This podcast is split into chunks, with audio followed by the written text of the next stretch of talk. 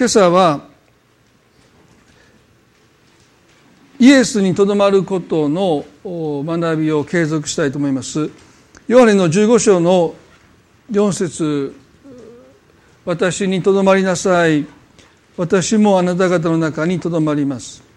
枝がブドウの木についていなければ枝だけでは実を結ぶことができません。同様にあなた方も私にとどまっていなければ実を結ぶことはできません。私にとどまりなさい。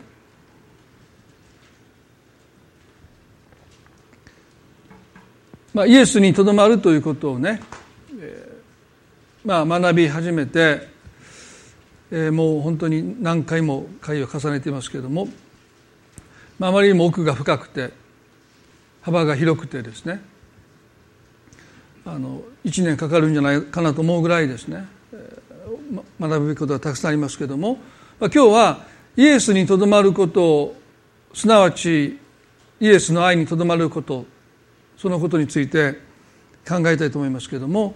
同じこの15章の9節でイエスはこうおっしゃいました父が私を愛されたように私もあなた方を愛しました。私の愛の中にとどまりなさい。もしあなたがあなた方が私の戒めを守るならあなた方は私の愛にとどまるのです。それは私が私の父の戒めを守って私の父の愛の中にとどまっているのと同じです。とおっしゃった、まあ、今日のメッセージの副題をつけるとするならば従順の愛と言えると思います。で多くの人にとって従順という言葉を聞きますと愛とあんまり関係がないっていうふうに思われるクリスチャンの方も少なくないんじゃないかな。まあ極端な場合はもう従順っていうのは愛と対極にあるとさえ理解している方もいるかもしれません。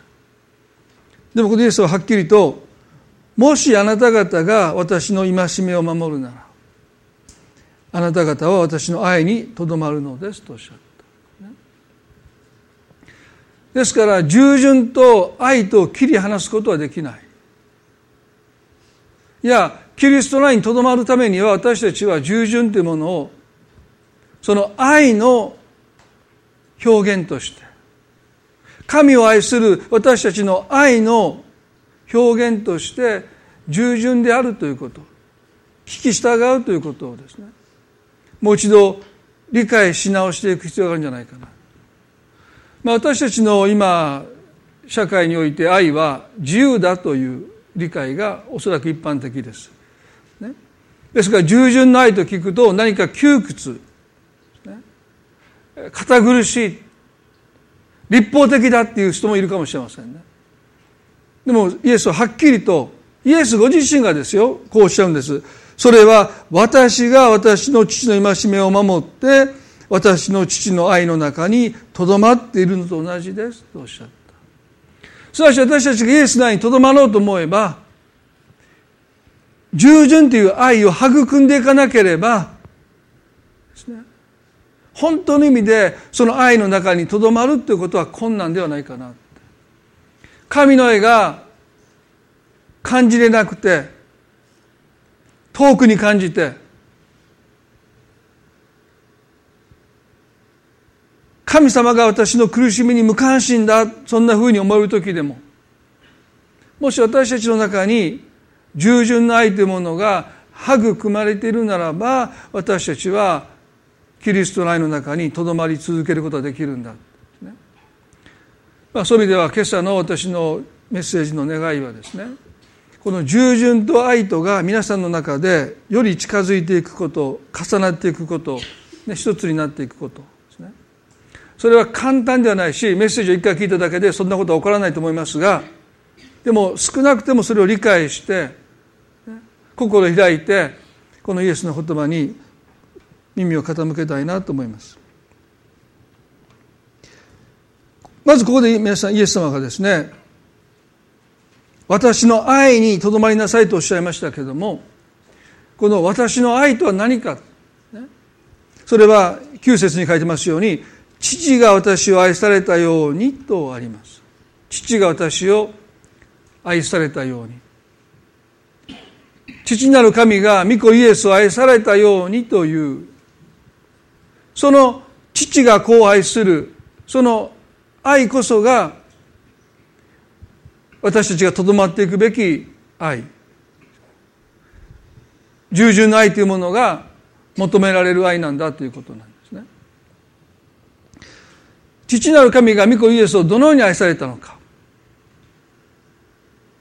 それはイエス様がヨハネのバプテスマからバプテスマのヨハネから洗礼をお受けになった時ある出来事が起こりました。マタイの3章の16節に目を向けたいと思いますけれども。こうしてイエスはバプテスマを受けてすぐに自ら上がられた。すると天が開け神の御霊が鳩のように下って自分の上に来られるのをご覧になった。また天からこう告げる声が聞こえた。これは私の愛する子。私はこれを喜ぶ。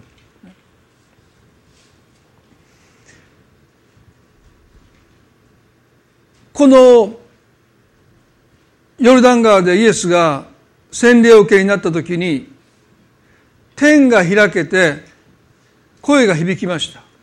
これは私の愛する子私はこれを喜ぶ。でこの父なる神様の言葉の中に父の愛父なる神の愛というものが示されてますね、まあ、私はこのテーマで父となる旅路を書きました。その中にで触れたことも今日少し触れていきたいと思いますけれどもこの父が私を愛されたようにというこのイエスの言葉。それを理解するためにはこの父なる神の愛不正の愛というものをですね私たちがもう一度覚えていくということは非常に大切だろうと思います。これは私の愛する子。この言葉から私たちは父なる神の愛あるいは不正の愛というものが証人の愛であることを知ります。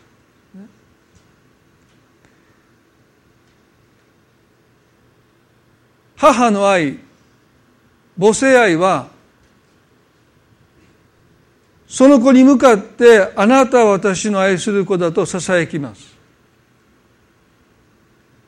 でも父の愛はあるいは父なる神の愛は天が開けてそこにいた大勢の人が聞こえる声でイエスがバプテスマを受けて自ら上がられた時にこれは私の愛する子だとおっしゃった。まさにそれは証人の愛です。イエスのもとで支えたわけじゃない。そこにいた人皆が聞こえる声でこれは私の愛する子だとおっしゃった。あの法と息子の父も同じことをしました。ですねルカの15章にそのことがありますけども法と息子が法との末に身を持ち崩して変わり果てた姿で帰ってきました。遠くからその息子の姿を見つけた父が走り寄って最初にしたことはその豚の糞尿の匂いと大衆の匂いが染みついたその古い着物を脱がせましたね。そしてしもべにこう言いました。行って一番良い着物を持ってきなさい。多くの方はこの箇所を読んでふと不思議に思いますね。なぜわざわざ道端でわざわざ家にまで一番良い着物を取りに行かせてそんな道端で彼に着てるのかですね、まあ、普通だと家に入る前にそんな汚いもう臭い服はもう捨てるから脱ぎなさいって言って脱がせて家に連れて帰ってまあ水浴をさせた後に一番高価な着物を着せるのが普通ですよね。なんで道端でわざわざ家に着物を取りに行かせてその着物を彼に着せるのかですね。それは証人の愛だからです。そこにはたくさんの人が集まっていました。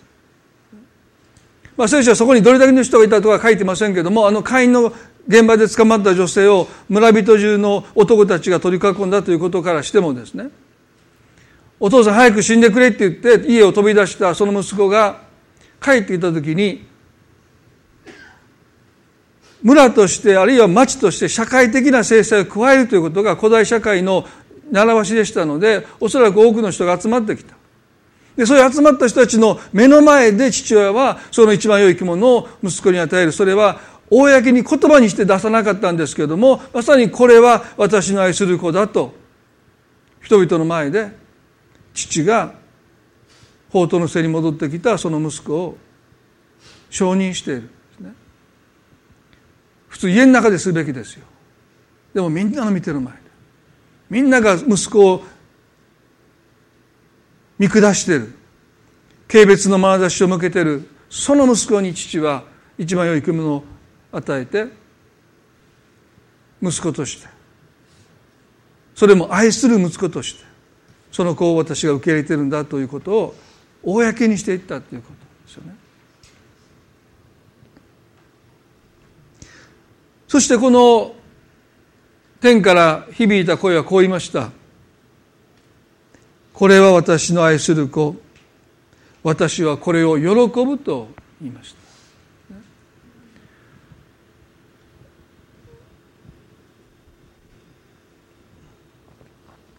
父の喜びと母の喜びは同じではないと思いますね。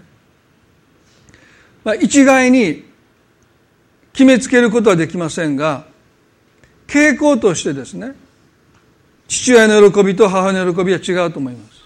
まあ私たちの中に母性的な男性もいれば不性的な女性もいるので男性がこうだ女性がこうだということは言えませんけどまあ不正が母性がこうだという意味の傾向からするとですね母性はその子の存在を喜びますから、まあ、その子が元気でいればですねあるいはその子が人生に満足していればそれで喜びます、ね、僕はもう自分の人生が満足してるんだといえばですね母性はそれを喜びますよね。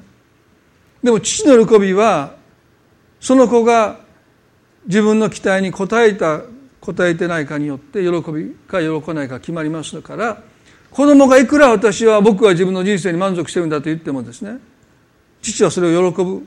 まあ喜ぶ人もいますけれども当然。でも傾向としては自分の期待に応えてないならばたとえ子供が僕はこの人生に満足してると言ってもそれは父の喜びにはなっていかない、まあ、そういう違いがあると思いますね。ですからここで私はこれを喜ぶといったその喜びとはですねまさに御子イエス・キリストが父なる神の期待に応えている。そういうことを喜んでいる父の喜びがそこに込められてるんじゃないかな。単にあなたの存在を喜ぶという母性的な面よりも洗礼を受けたイエスを見て父は自分の期待に応えたということに喜びを表現してるんじゃないかなと思います。そしてまたこの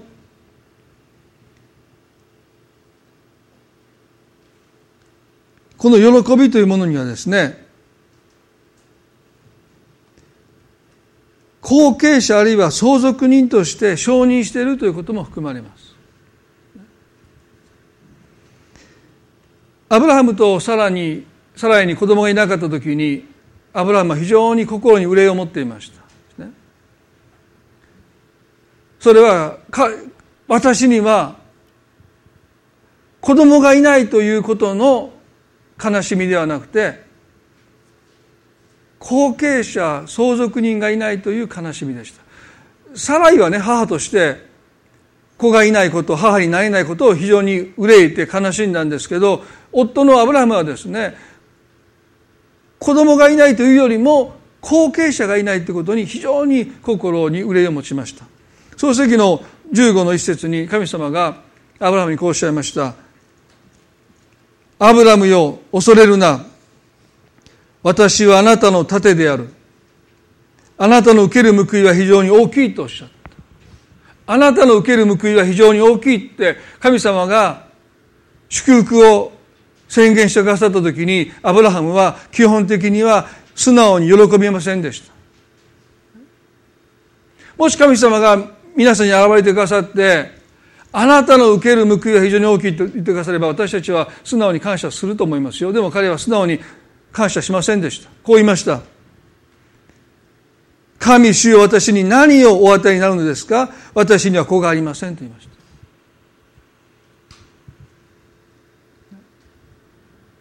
あなたが私をどれほど祝福してくださったってそれが一体何になるんですか？私にはその祝福を受け継いでくれる子供がいませんから。でこういうんです。私の家の相続人はあのダマスコのエリエゼルになるのでしょうか。さらにアブラムアブラムはご覧ください。あなたが子孫を私にくださらないので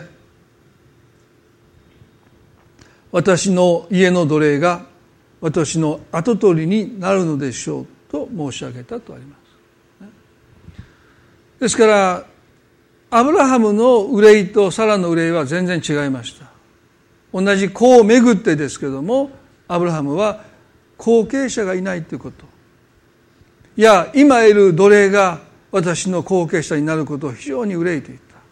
ですから神様があなたの受ける報いは非常に大きいとおっしゃっても彼はそれが何になるんでしょうかあなたが私はいくら飛ばしても結局は私の奴隷がそれを相続していくだけじゃなりませんか一体それが何の意味があるんでしょうか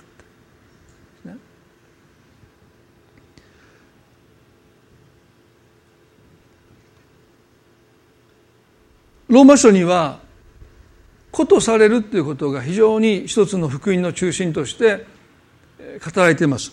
ローマの8の17にこのように書いてますね。もし子供であるなら相続人でもあります。このローマへの手紙っていうのがですねローマにいたクリスチャンたちに向けて書かれた手紙であるということを理解するならばもし子であるなら相続人でありますというこの言葉は私たちが読んで理解する理解とは若干違います。私たちが見は当たり前ですよね。子供には相続権がありますから。当たり前のことですけどもローマのクリスチャンたちがこのパウロの言葉、まあ、この聖書の言葉を読んだ時に私たちが感じるものとは少し違ったものを感じたんだろうと思う、ね。ことされてることの重みです。別に私たちはことされてることの重みなんかないでしょ？別に。親になった重みはありますよ責任は。でも子供になったもう生まれていたからもうそれだけですよね。でもローマの人たちがもし子供であるならというこの言葉を聞くならば、ね、非常な重みをその言葉に感じます。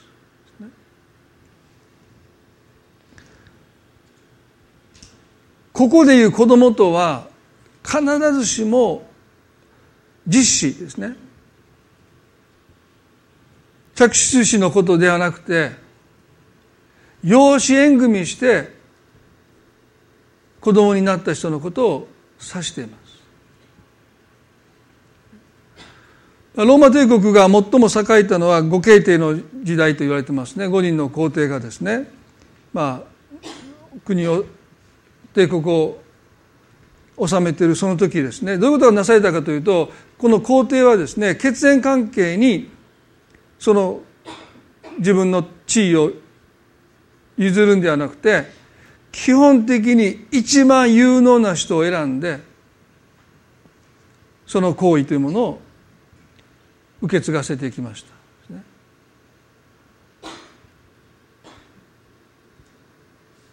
もうあ来週ですか？明日ですか、ね、ああ新しい言語が発表されますけれども。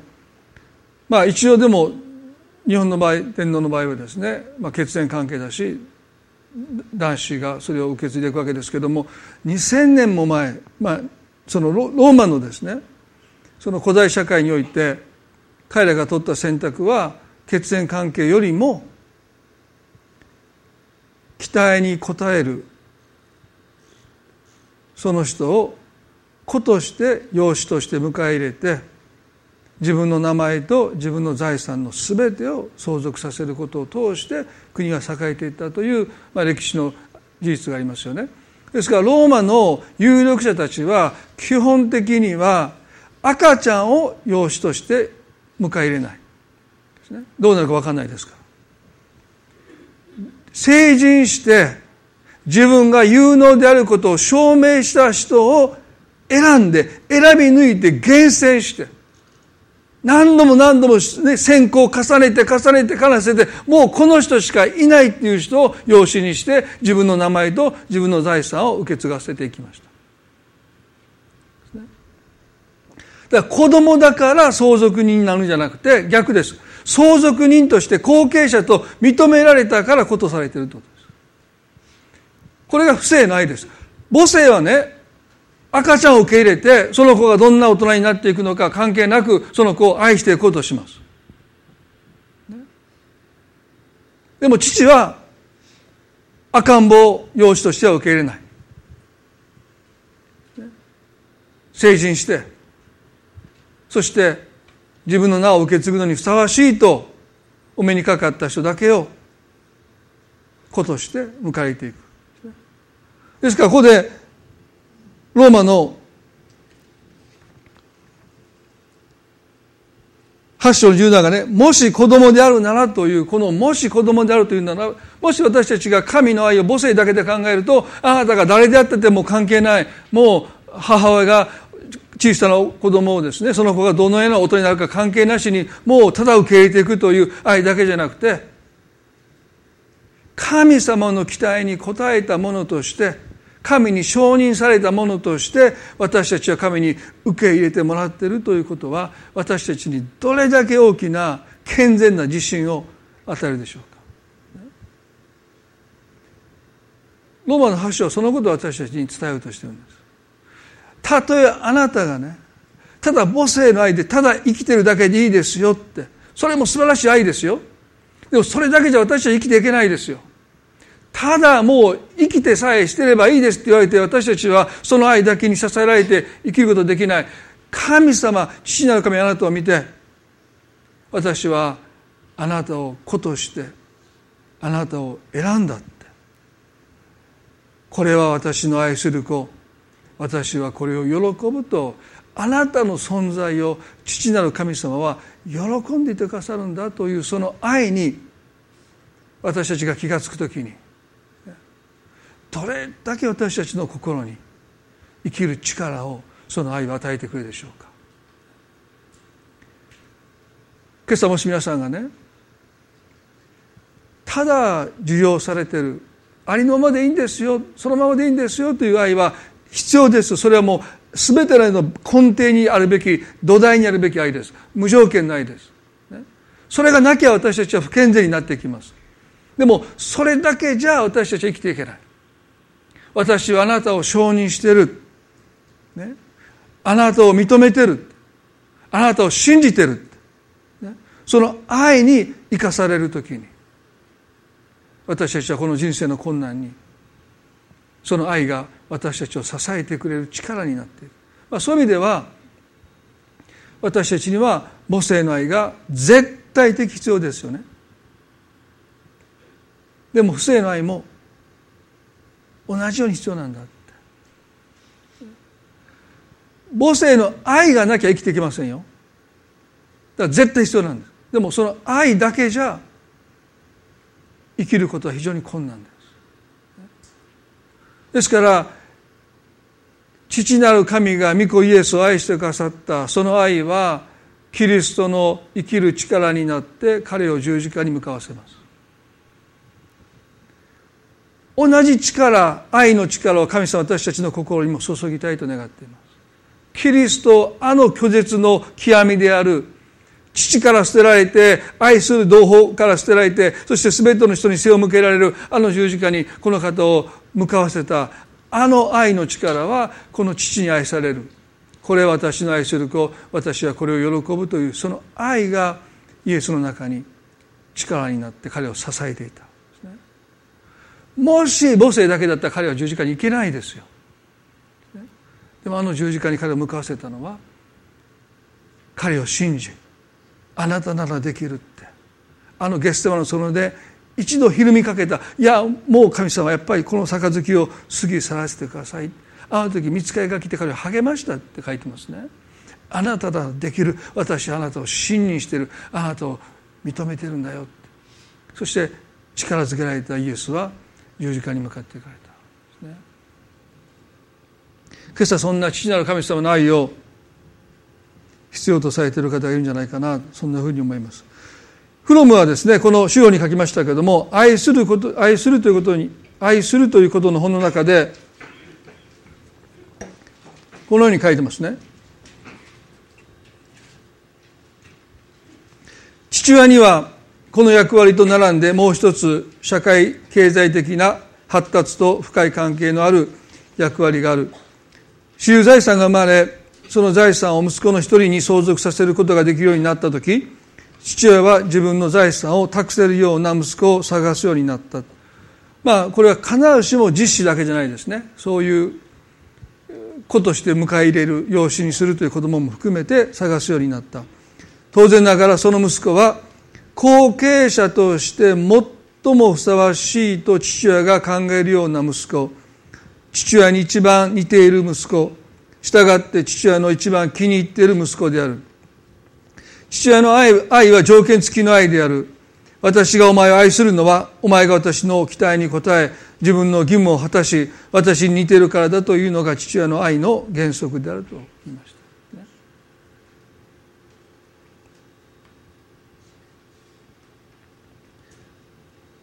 の愛は条件付きの愛だって。でこの条件付きの愛というのを多くのクリスチャンは時々ですね立法的だと勘違いします。でも条件がないと承認されないんです。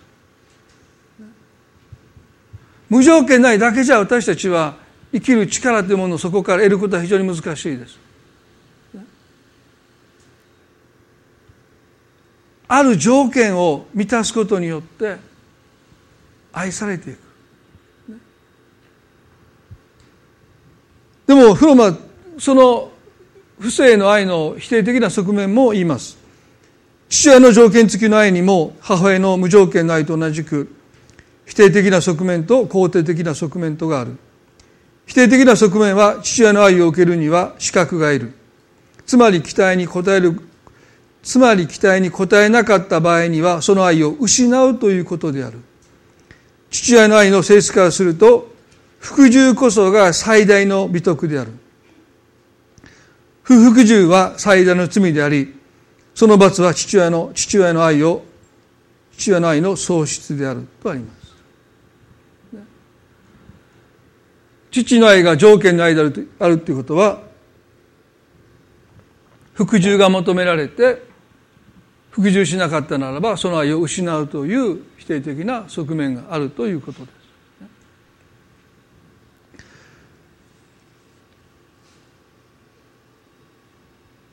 私たちが父なる神様の愛を思うときにフロムが危惧する不正の愛の否定面はその愛の中には全くありません。なぜかというと神様の愛は不正の愛と母性の愛を包括しているからですね。あの報道息子の例えを見れば皆さん明らかですよね。父は確かに多くの村人が見ている前でその息子に一番良い生き物を与えました。それは証人の愛です。でも彼はどんな資格を得て承認されたんでしょうか。法刀の限りを尽くしてお腹が空いて帰っていただけです。雇い人として雇われて働いたわけでもない。ただその道中、ね、父の方から走り寄ったんです。不正ないはそんなことしません。彼が土下座して父がいいっていうまで頭を床にこすりつけて認めてもらうまで。あるいは雇い人としてもういいよと言われるまで働き続けなければ基本的には彼は資格を得ないんです。でも彼はまだ雇い人もなってない。一日だって一時間だって働いてもいない。ただその道中父の方から走り寄って着ていた古い着物を脱がしてもらって一番良い着物を着せてもらった。家から遠くにいた息子の姿を見つけて走り寄っていくのはまさに母性の愛です。ありのままの彼よ。ありのままの彼のもとに行って自ら近づいていく自ら駆け寄っていくそして彼を抱きしめていく。それはまさに母性の愛ですね。ですから神様の愛は人間の父親の愛だけでは語り尽くせない。もう父の愛も母の愛も超越している。完璧な愛です。でもその完璧なこの神様の愛の中の不正の部分を私たちは少し取り出してその愛で愛されるという経験をもっと重ねていかなければ私たちはあまりにも母性の愛を強調する無条件ありのままそのままでいい。自分がいる場所に神様の方が駆け寄ってくださって私を抱きしめてくれるそれは大切ですそれ必要ですでもそこから彼は立ち上がって家に帰って息子としてもう一度生きていくために必要なのはやっぱり承認していく父の愛そんな彼を信じてくれる父の愛が彼にはどうしても必要ですよね。まあ日本というのは母性社会と言われます。可愛い母親は私本にも引用しましたけれども日本には不正というものはないとまで彼言い切ります。まあ言い切っているかどうか分かりませんけど不正はないんだって。お母さんがお父さん叱ってくださいと言うからお母さんが言われて子供に怒るというお父さん。不正じゃないって皆さんどうですか？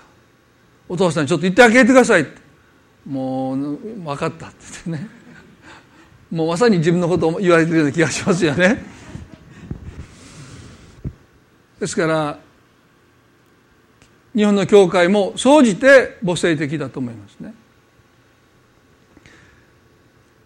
青年の頃私が一番結構葛藤したのはこの無条件の愛そのままでいいというこのメッセージを教会で聞くんだけど社会に行くとそのままじゃダメだって。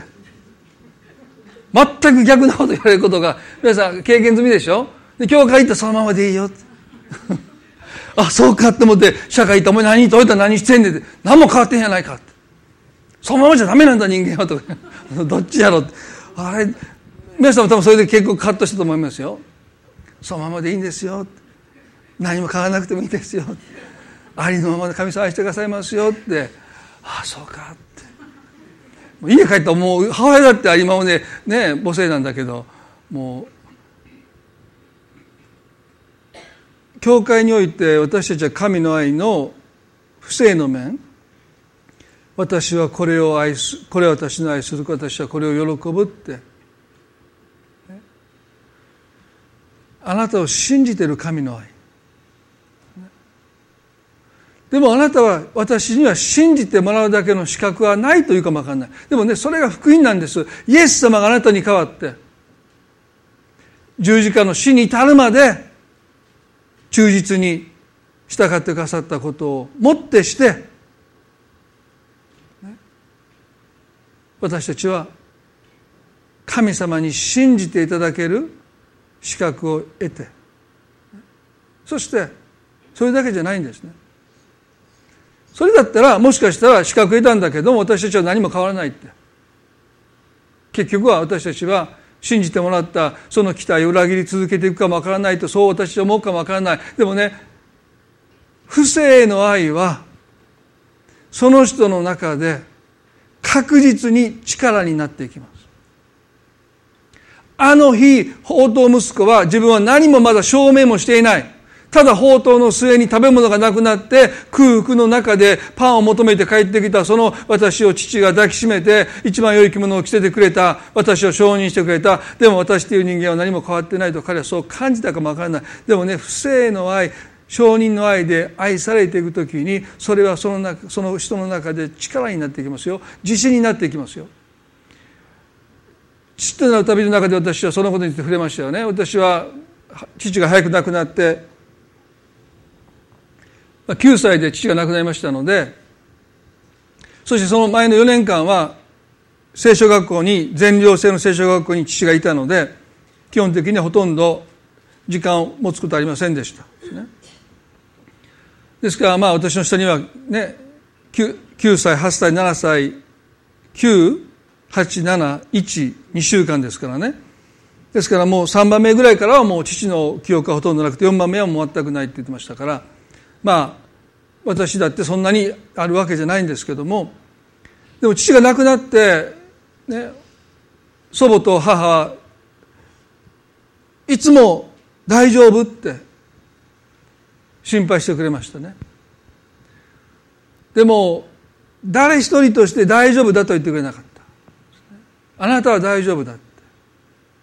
大丈夫とねあなたは大丈夫だと全然違いますよね。僕はずっと子供の頃から大丈夫大丈夫大丈夫心配されて育ちました。でも誰も私に向かってあなたは大丈夫だとは言ってくれなかった。おそらく私の記憶で言ってくれたのはケニーさんですよ。でジェリーさんです。で最初腹が立って腹が立ってしょうがなかったと言いましたよね。何にも分かってないのに何が大丈夫やって。ケリーさんいつも言うんですよ。大丈夫だって。ケリーさん何にも何を根拠に大丈夫だって言ってんだもうそれがもう最初腹立って腹立って。ジェリーさんもそうですよね。ノブ You are OK って言うんです。何にも分かってないのに日本の伝道の難しさ原木の難しさニューライフの人たちの難しさみたいなね。まあそれは冗談ですよ。冗談です。もし分かったらそんなもう「あい OK?」って多分言うんじゃないかと思うんですけどね。でもねもういつだって大丈夫。見牧する時もそうですよ。日本の僕が相談した牧師は全部無理って言われましたそんな無理って。百何キロも離れた教会に毎週行ってそれもニューライフよりも大きな教会で歴史があってですね。そんなもう絶対できないって。普通見牧っていうのは小さな教会。自分たちよりも小さな教会に助けに行くのが見牧の普通のパターンで大きい教会に見牧行くなんか聞いたことないって、受け入れてもらうじゃないんですけど自分たちの教会の方が大きいんだから。自分たちの小さな教会の牧師が来てその絶対無理って言われたらケニーさんとジェリーさんだけですよ「You can do it」大丈夫ほんまかな。みんなダメって言ってるんですけどみたいな。でも大丈夫だってで大丈夫だったでしょ。でもそれは多分私ができる力があってそれを見抜いていったんじゃないと思うんです。大丈夫だ、大丈夫だ、大丈夫だとその私を承認するその愛が私の中に力を与えて、だから最後の最後まで人間的な自信がなかったですよ。でも彼らが顔を見るために、相談するために、大丈夫だって。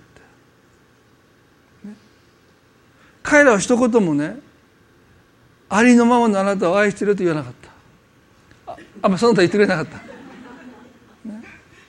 まあ二人とも不正的な人ですよね。でも大丈夫だっ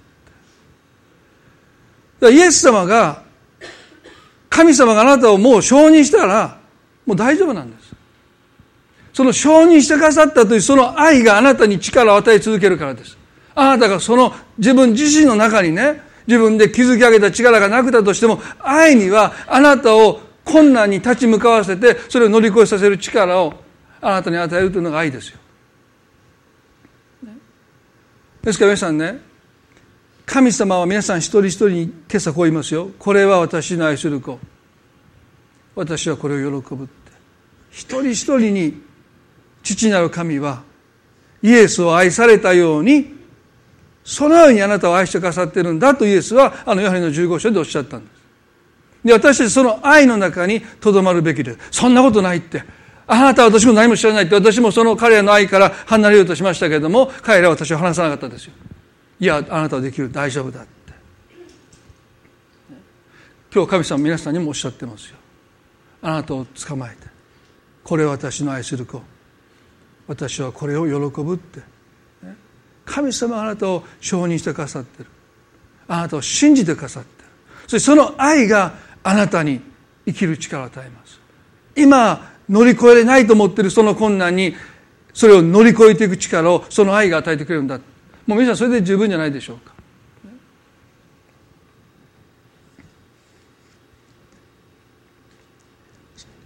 最後におそらく多くのクリスチャンが従順と愛を重ねて理解していない。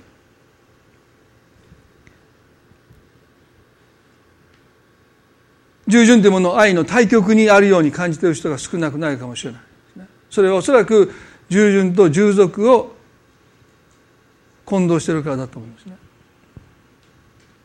従順も従属もあるいはフロムの言葉を借りれば服従です。有無を言わさず従う。黙って言うことを聞けという服従あるいは従属と従順とですね。多分調査したことがないですけど多くのクリスチャンはどこか重ねて理解している。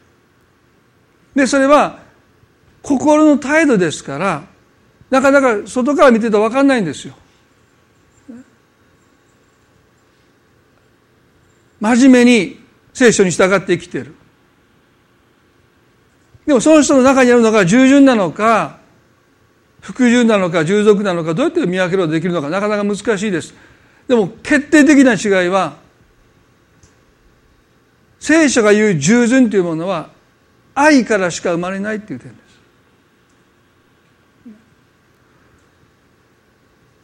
私の戒めを守る者は私の愛の中にとどまりますとおっしゃった。ですから神様が皆さんに求める従順とは愛から生まれた従順です。愛するがゆえに従いたいという願いです。でも服従や従属は多くの場合恐れから生まれます。従わないと何かを失うという恐れです。ある人たちは義務感からしてるのかもしれない。クリスチャンだからしないといけない。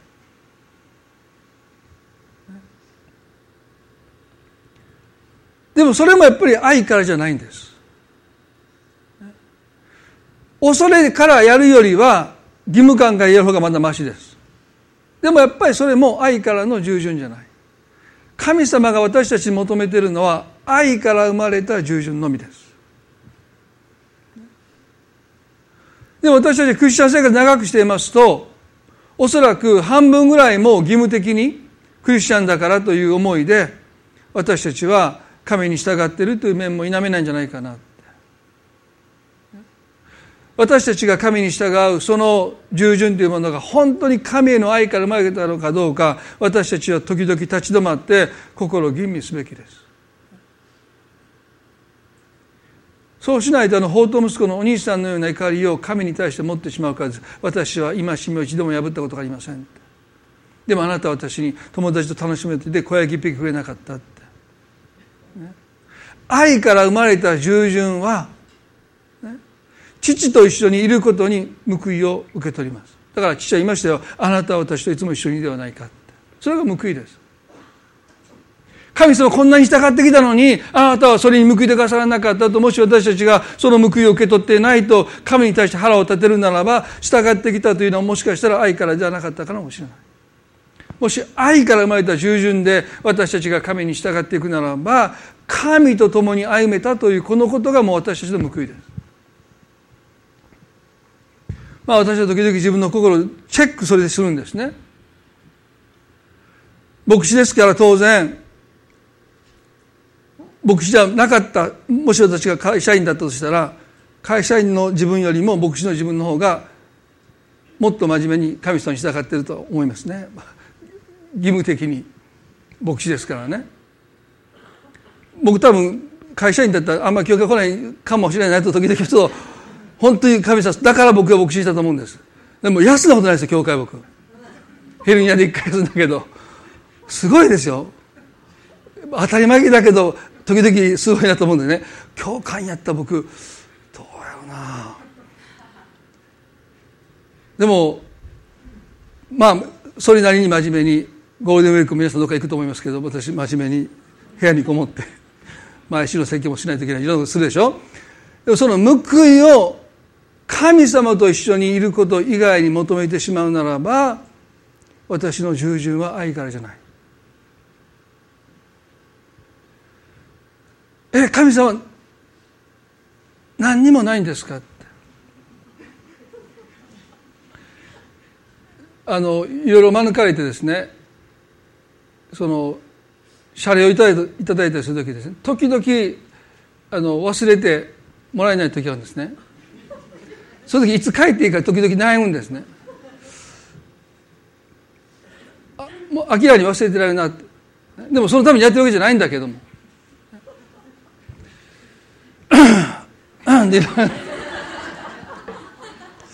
あれなんか なんか忘れてた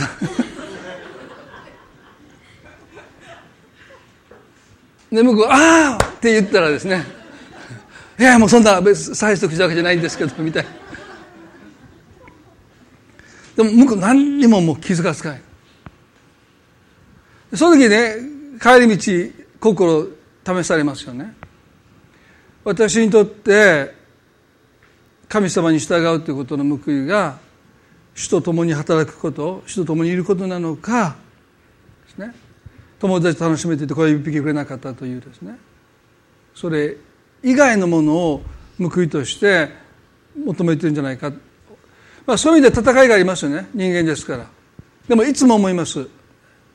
本当に神を愛するがゆえに神に従っていくその心をますます持ちたいな。それがイエス様にとどまるってことなんだろうな。最後にこの歌詞を読んでヨハネの三章です。あのこれ私の愛する子私はこれ喜ぶとあの声が聞こえた。その前の出来事ですよね。イエス様が洗礼を受ける前にバプテスマのヨハネとこのようなやり取りなさいました。ヨハネの3の13です。さてイエスはヨハネからバプテスマを受けるためにガリラヤからヨルダンにお付きになりヨハネのところに来られた。しかしヨハネはイエスにそうさせまいとして言った。私こそあなたからバプテスマを受けるはずですのにあなたが私のところにおいでになるのですか？バプテスマのヨハネの葛藤は理解できますね。ある箇所である時イエスのことを尋ねられたヨハネは弟子に向かってこう言いました。私にはかがんでその方の靴の紐を解く値打ちもありませんと言いました。かがんでそのその方の靴の紐を解く値打ちも私にはないって。それだけ私とイエス様はもう絶望的なぐらいにかけ離れていて私はどんなに自分を低く表現してもこの方の素晴らしさを私は語れない。もう最大限彼は自らを下げ下げ低くしたわけでしょ？この方にかがんでひざまずいてもその靴の紐さえ解く値打ちが私にはないでその方が洗礼を授けてくださいとやってきた。この方の靴の紐さえ解ける資格がないのにこの方に洗礼を授けるなんてとんでもありませんって。あなたが私に洗礼を授けてくださいって。そうヨハネは言うんです。でその時イエスは何とおっしゃったのか。今はそうさせてもらいたい。このようにして全ての正しいことを実行するのは私たちにふさわしいのです。そこでヨハネは承知した。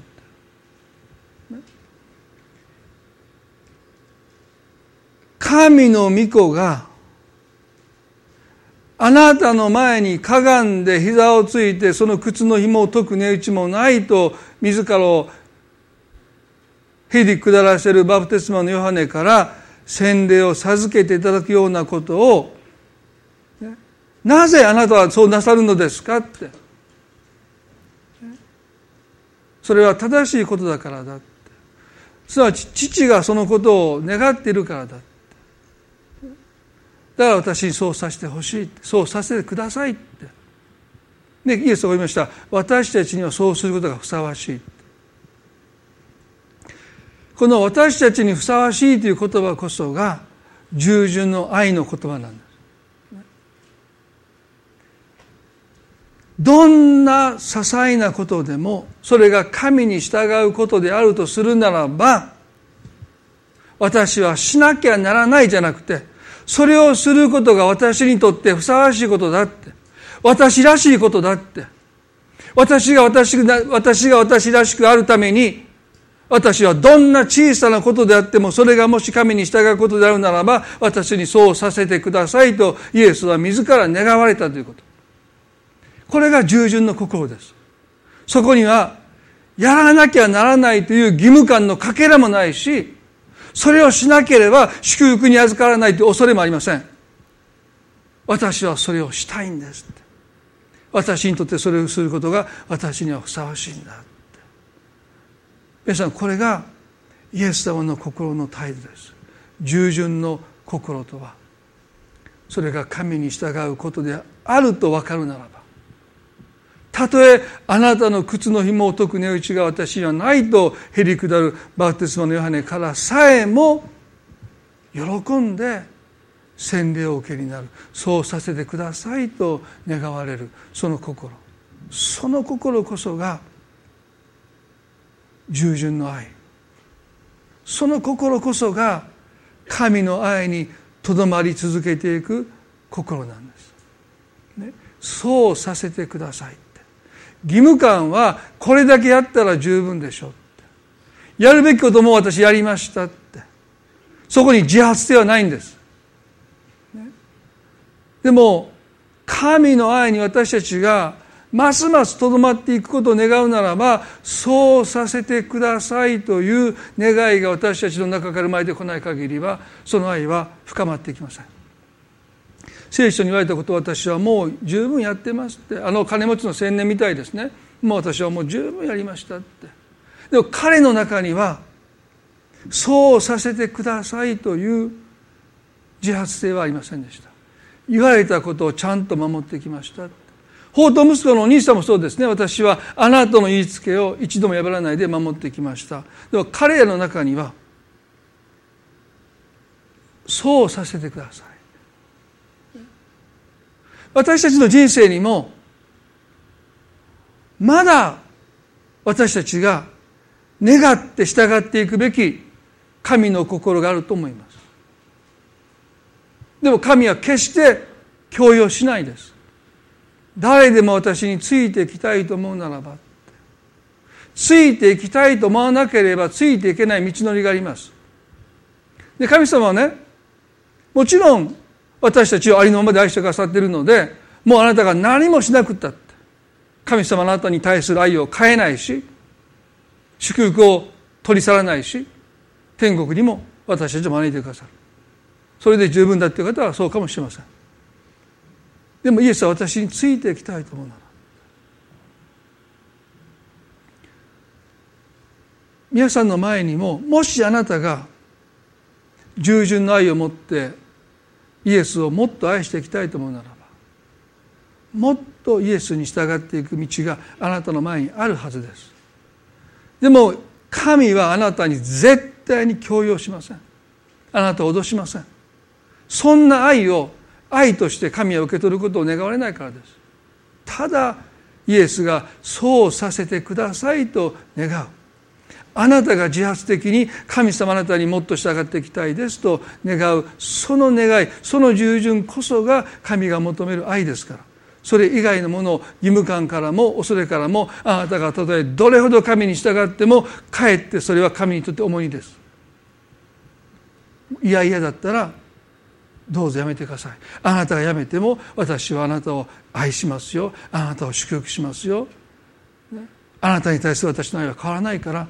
もし嫌々ならばやめてくださいって神はおっしゃる。そのことを私で絶えず自らに問うていかないといけないですね。本当に私は神への愛を持って神に従っていきたいと私が心から願って従っていくんだろうか。その愛を神は求めておられるんですね。一言お祈りしたいと思います。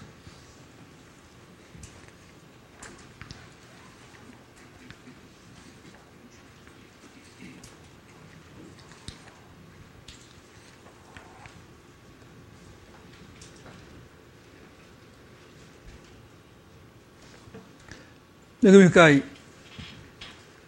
天の地の神様。今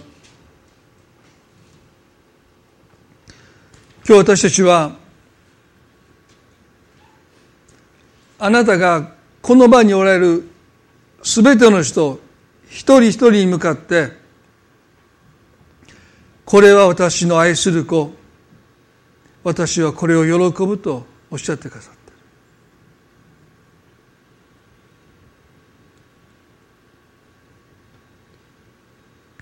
あなたは神の愛する子であり神はあなたを喜んでいてくださいます。すなわちあなたは神の信頼を得ている。私はまだ何もしていません。でもイエス様があなたに代わって十字架の上でその死に至るまで従順にその約束を戒めを命令を守ってくださった。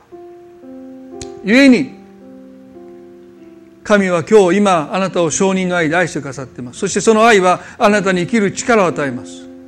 あなたをできるって。たとえ誰が何と言おうと神はあなたに今日こう言います。あなたにはできるって私はあなたを信じてる。その神があなたを信じてくださっている。その愛があなたの生きる力です。今日その生きる力神の証人の愛を私は必要だとそう感じている方がおられるならば神様は喜んであなたの心にその愛を注いでくださいます。天が開けて父なる神は大声で叫びます。これ私の愛する子私はこれを喜ぶって。あなたはイエス・キリストのゆえに神様にとっての誇りです。神は今日あなたを誇っておられる。これが私のこれは私の愛する子。どうか神様あなたのその愛が私たちの生きる力になりますように。私たちを内側から支えますように。倒れても私たちを起こしてくださいますように。こう心開いてその愛を受け取ります。心開いてその愛を受け取ります。神様どうか今心を開いてその生きる力を必要とする方々の上にその愛を惜しみなく注いでください。惜しみなく注いでくださるよう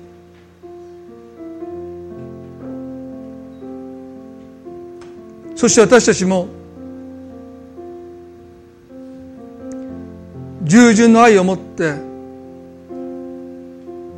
ますますあなたについていきたい。もうこのままでありのままで私たちを愛してくださっていることはよくわかります。それはとっても感謝です。でももし私についていきたいと思うならば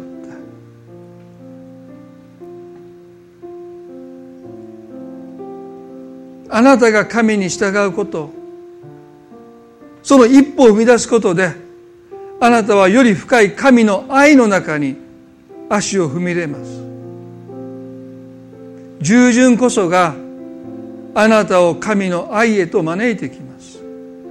どんな小さなことでもいい。もし神様が私にこのことを願っておられるともしそう感じるならば主よ私は喜んでそれをします。従います。聞き従いますと。強いられてでなく脅されてでもなくあなたの心でそれを決めて行うことができますように。私たちはあなたの愛にとどまり続けたいとそう願います。従順の愛。私たちの心の目を開いてください。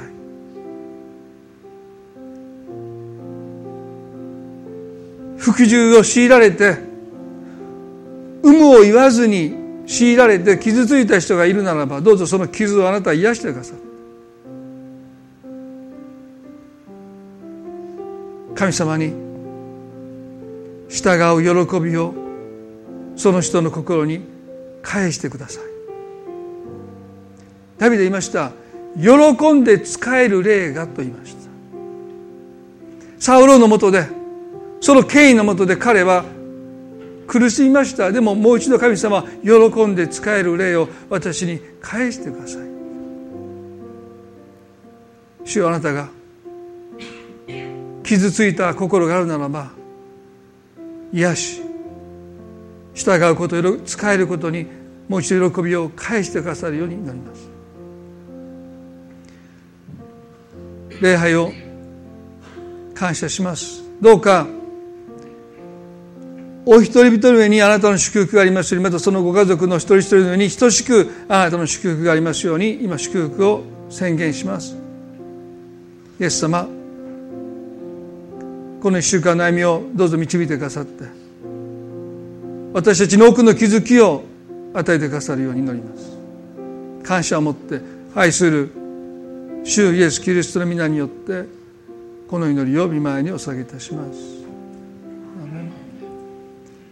それでは皆さんどうぞ立ち上がっていただいてご一緒に賛美を捧げたいと思います。イエスを愛せよ。心尽くして。彼は私。めに死なれた。イエスをあがめよ心尽くして。彼は救い贖いとなられた。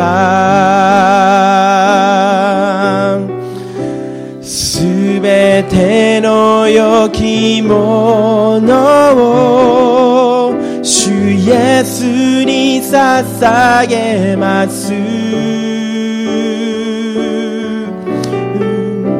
すべての良きものでイエスをたたえます。イエスを愛せよ。イエスを愛せよ。心尽くして。彼は私のために死なれた。イエスをあがめよ心尽くして。彼は救いの贖いとなられた。すべてのすべての良きものを主イエスに捧げます、すべての良きものでイエスをたたえます。すべての良きものすべての良きものを主イエスに捧げます。すべての良きもので主イエスをたたえます。主イエスをたたえます。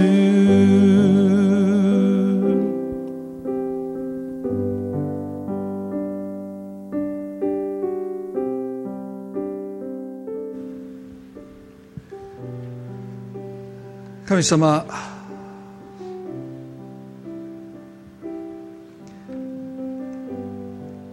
私たちの心にあなたについていきたい。あなたに従っていきたい。愛から生まれる願いをますます増し加えてくださって。どうかお一人一人が神の愛にとどまる一人一人でありますように。祝福を祈ります。愛する主イエスキリストの皆によってこの祈りを見舞いにお下げいたします。それではどうぞ皆さんお座りください。